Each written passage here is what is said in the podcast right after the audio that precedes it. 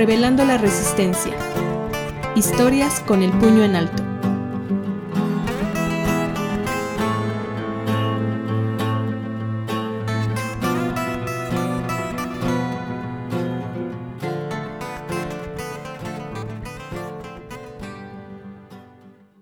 Somos tamalistas. Para quienes no estén familiarizados con la festividad de Día de Muertos, puede resultarles extraño que los mexicanos celebremos estas fechas. La temporada de muertos sintetiza la complejidad y pluralidad de nuestra cultura. Representa la conexión espiritual con nuestros antepasados y nos permite reconocernos como parte de una comunidad. Es una tradición que nos hermana, porque todos hemos llorado la muerte de alguien. La muerte, tan temida porque nos recuerda nuestra propia finitud. Quizá por eso nos la tomamos menos en serio y hasta la celebramos, porque por muy despiadada que sea, no puede arrebatarnos el amor. Decoramos con flores, con papel de vibrantes colores y preparamos deliciosos guisos para reencontrarnos más allá del tiempo y el espacio con nuestros seres amados. ¿Cómo no festejarlo? Desde hace 15 años, los vecinos de los barrios de Xonaca, El Alto y de otras zonas de Puebla hacen suyas las calles el 2 de noviembre con una procesión singular que honra el recuerdo de quienes ya murieron.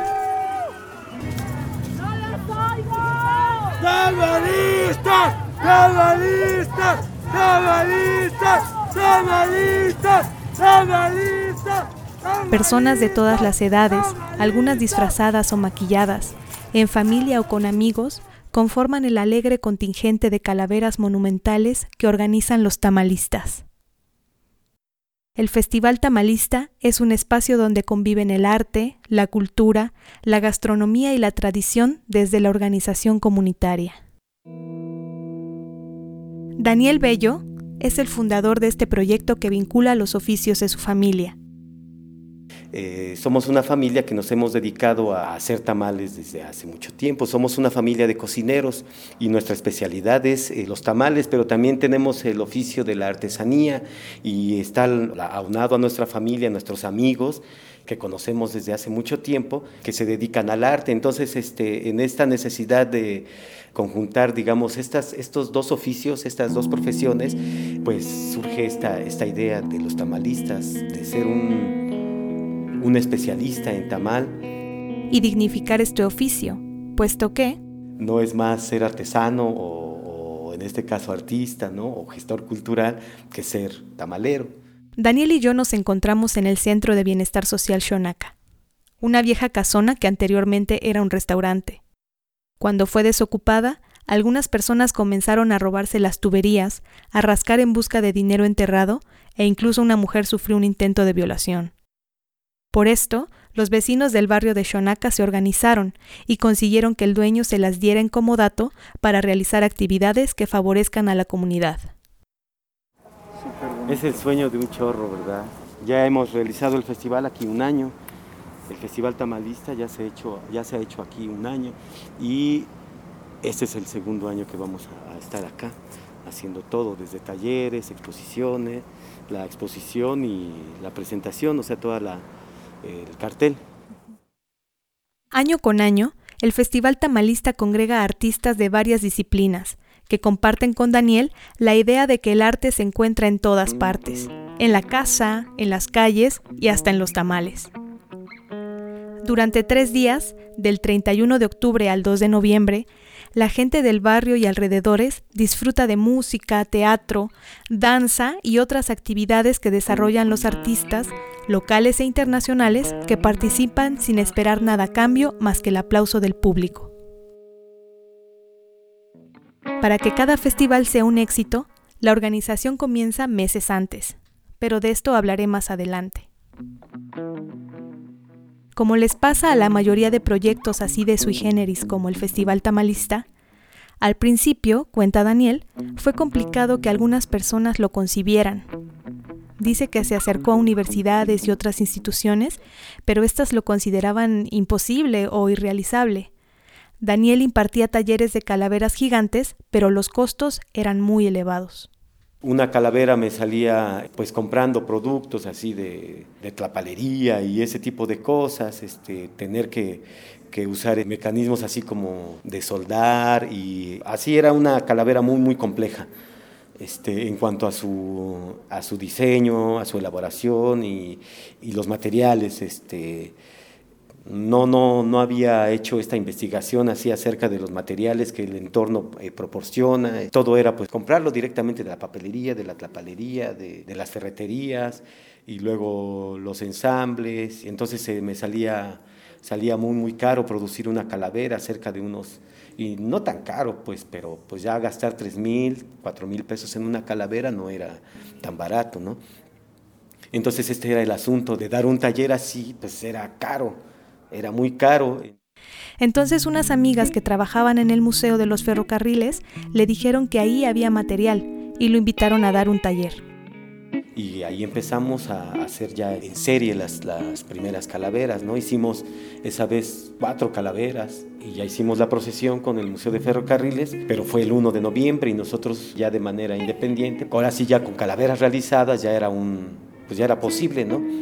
Hacer nuestra, nuestra propia procesión. En un principio la idea que tenía era marchar del Zócalo hasta el teatro principal y allí montar un pequeño espectáculo con amigos teatreros, pero las calaveras eran muy pesadas y muy incómodas y pues no, irrealizable y me imaginaba yo así como la asistencia que tenemos ahora e imaginaba que desde el primer año íbamos a ir un chorro de personas y con veladoras y todo, la música y los disfraces y todo, pero pues no, en, realidad ese primer año solo fuimos este, mi familia y unos pocos amigos, íbamos como, como 30 personas en la procesión y pues solo le dimos una vuelta al zócalo. Con los años, Daniel mejoró su técnica para elaborar las calaveras y redujo costos al descubrir que podía hacerlas de materiales que proporciona el entorno. Y nos hemos dado cuenta de que estos materiales son más resistentes, pues obviamente mucho más baratos. Pude reducir el coste de una calavera de 4 mil pesos a unos este, 200 pesos más o menos. Y es como el 2000% en reducción. Si para hacer calaveras, para hacer 100 calaveras necesitábamos de a dos mil pesos cada calavera, este, son 200 mil pesos, ¿no? Eh, para hacer 100 calaveras, ahorita para hacer 100 calaveras necesitamos dos mil pesos. Entonces es, es, un, es un súper avance, o sea, en ese sentido. Y entonces empezamos con este taller que podemos ahora darlo, aun cuando nos salía caro, lo dábamos gratis. Este, este taller nunca, nunca lo hemos cobrado. Pero ahora que con todo este coste reducido, pues nos da más gusto, ¿no? Podemos abarcar más. Con estos talleres, que se imparten aproximadamente tres meses antes, es decir, entre julio y agosto, es como inicia la preparación del festival.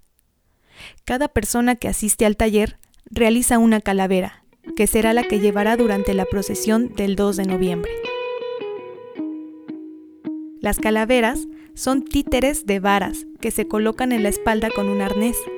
Entonces quien las porta les da vida con sus movimientos. Hay de distintos tamaños, pero miden aproximadamente 2 metros. La decoración es al gusto de su creador, por lo que todas las calaveras son singulares. Daniela Pérez Lugo, una asidua participante del festival, describió la suya. Pues la mayoría son eh, elementos de la naturaleza, por ejemplo las hojas de maíz seco, eh, las flores que son de papel de China y una pequeña enredadera en, alrededor del cuello. Son días de mucho trabajo a los que le echan montón la familia Bello, los amigos y todos los que han encontrado en este proyecto un lugar donde hacer comunidad. La constante es la, la comunidad, ese es lo más rescatable de este evento, que de a poquitos y entre un chingo podemos hacer algo así. Para ahorita, digamos, a estas alturas es, es uno de los festivales más representativos, de, festivales independientes, sin siquiera miles de, pesos invertidos, se hace algo así. Pues yo creo que es lo más resaltante, ¿no? Es una forma de hacer comunidad eh, en torno a, la fiesta. Trabajo, fiesta, eh, familia, eh, comida, eh, camaradería, amistad. Hola, yo soy Claudia Rodríguez y estoy acompañando a, a los tamalistas este año más de cerca, colaborando con ellos desde varios años con la difusión y la prensa y este año ya eh, agregada como este, organizadora junto con Daniel, Rubén y la familia Bello. Y pues me ha tocado ver todo este tránsito desde el 2006 a la fecha, que los tamalistas y, y para los tamalistas ha sido construir esto y organizar esto desde la comunidad, ya es de todos, o sea, ya no pertenece a una persona a un grupo a un colectivo. Esto ya es una comunidad que se ha armado entre la gente del Alto, de Analco y de Xonaca. Yo soy Rubén, tengo ya bastantes años trabajando aquí con Daniel, con Claudia, Sandra, Isaías. Dentro del marco del festival eh, yo me uní con ellos empezando con las calaveras hace 10 años, en el quinto año. A partir de ese entonces mi trabajo aquí ha sido pues crecer y aprender junto con ellos fue eh, crear ese tipo de concepto como de comunidad. Gracias a eso, eh, hoy en día, después de 10 años, de hecho lo he comentado mucho en el, en el taller, que yo jamás me, tuve un, una formación académica, artística, al igual que muchos jóvenes de aquí de la comunidad, y esto nos ha ayudado, nos ha abierto las puertas para ver algo que que existe, ¿no? Ahora sí que eh, pensar en, en, el futuro y lo que hay hoy en día, ¿no? Las posibilidades que hay. Yo hoy en día, eh, gracias a esto, eh, he tenido la posibilidad de dar clases a gente de todo, de todo tipo de edades, de todo tipo de, de comunidades, ámbitos sociales distintos. Y esto me ha ayudado mucho en todos los ámbitos, empezando por el personal me considero algo que no creí jamás y esto gracias a, la comunidad tamalista que me, me acogió, me dio las posibilidades. Durante el 2020, a causa de la pandemia, el Festival Tamalista tuvo que realizarse en línea, ya que los eventos masivos no estaban permitidos.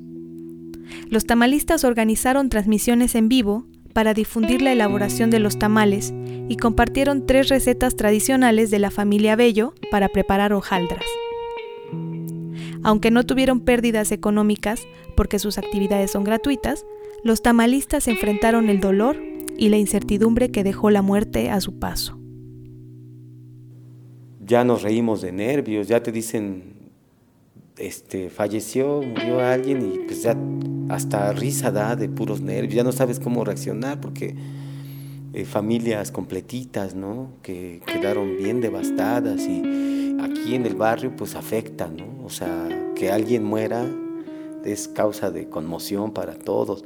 Pero imagínate, se muere uno y estamos esperando supuestamente, ¿no? Las tradiciones de los pueblos, de los barrios. Aquí son tres, o sea, si muere uno se van otros tres. Este, y, pero ya esta vez se pasó de lanza.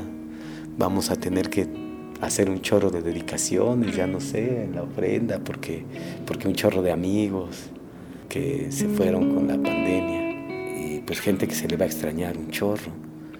En ese sentido, pues, pues sí afecta a las filas de la procesión, ¿no? Pero pues lo, lo sufrimos desde acá, ¿no? Ya para el festival, pues, pues es la alegría de que ahí van a estar. Este año, las condiciones de salud mejoraron. Las oleadas de contagios fueron menos letales, quizá por la campaña de vacunación, lo que permitió que las actividades de los tamalistas pudieran realizarse presencialmente. Sin embargo, a diferencia de las ediciones anteriores, solo hubo eventos el 2 de noviembre y se recomendó que quienes tuvieran algún síntoma de COVID se quedaran en casa. La fiesta empezó a las 2 de la tarde en el Centro de Bienestar Social Shonaka. Hubo espectáculos de danza y música. En punto de las 6 pm, las calaveras gigantes iniciaron el recorrido rumbo al centro histórico. Al ritmo de la música, los asistentes hacían sonar sus latas rellenas de piedritas. Cantaban, bailaban, celebraban a los muertos, no a la muerte, como me aclaró Daniel. El Festival Tamalista cuenta con seguidores y aliados que año con año son parte de la procesión. porque hay mucha alegría, porque es una forma de recordar eh, nuestras tradiciones, porque es una comunidad muy bonita, muy unida. Sí, pues mi mamá, mi papá, mis sobrinas, es una forma de unir a la familia. El Festival Tamalista es una representación de los barrios de Xonaca, El Alto. Lleva más de 12 años. Es una forma de unir a la comunidad, de que trabajemos como comunidad. No nada más se unen esas colonias, sino allegadas y todas las personas que quieran participar. Porque así recordamos a nuestros muertos y siguen las tradiciones vigentes que es un festival independiente que intentamos rescatar los territorios de la expropiación del gobierno y por eso nos hacemos visibles, hacemos visibles la mejor fiesta, la fiesta donde recordamos a nuestros ancestros, donde recordamos nuestra fuerza, nuestra potencia como, como energía colectiva. Pese a que hace más de 15 años nadie se imaginaba lo que llegaría a ser el Festival Tamalista, en la actualidad es un referente de la tradición y cultura locales, que ha logrado reunir entre 2.000 y 2.500 personas. El Festival Tamalista posibilita espacios de libertad dentro de una ciudad cada vez más gentrificada y apuesta por lo comunitario para contrarrestar las dinámicas individualistas del Estado.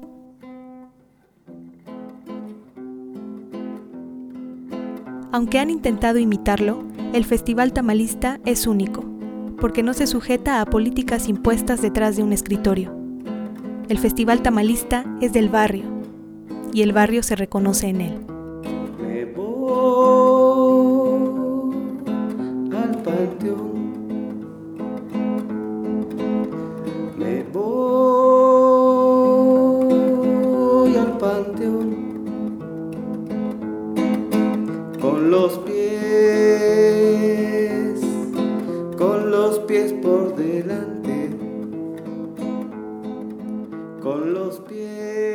Esta canción se llama Jaja no me dolió y es composición de Daniel Bello. Agradecemos a Claudia Rodríguez por compartirnos una parte de su archivo fotográfico. Gracias a ambos, a Rubén y a toda la comunidad tamalista que participó con su testimonio. Sigue a los tamalistas en Facebook e Instagram. Escúchanos mientras te diriges a tu trabajo, cuando preparas la cena, lavas los trastes o te bañas, en la plataforma donde usualmente escuchas tus podcasts. Y no olvides seguirnos en redes sociales. Si no eres de apps, en nuestro sitio web podrás escuchar los episodios o descargarlos para escucharlos sin conexión. Encuentra en redes el enlace. Ah, y además tenemos un canal de Telegram. Suscríbete para enterarte antes que nadie del lanzamiento del nuevo episodio. Revelando la Resistencia se graba en el Centro Histórico de Puebla, en Obra Negra Producciones. Entrevista, guion y narración, Mona Ortiz.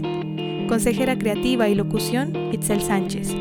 Grabación y producción sonora, Arturo Muñoz Carcará. Edición, mezcla, diseño sonoro y música original, Gustavo Espíndola. Diseño e identidad visual, Omar Moreno. Si conoces algún espacio en resistencia, contáctanos. Gracias. Este episodio contó con el apoyo del Programa de Estímulo a la Creación y Desarrollo Artístico PEGDA de la Secretaría de Cultura del Estado de Puebla.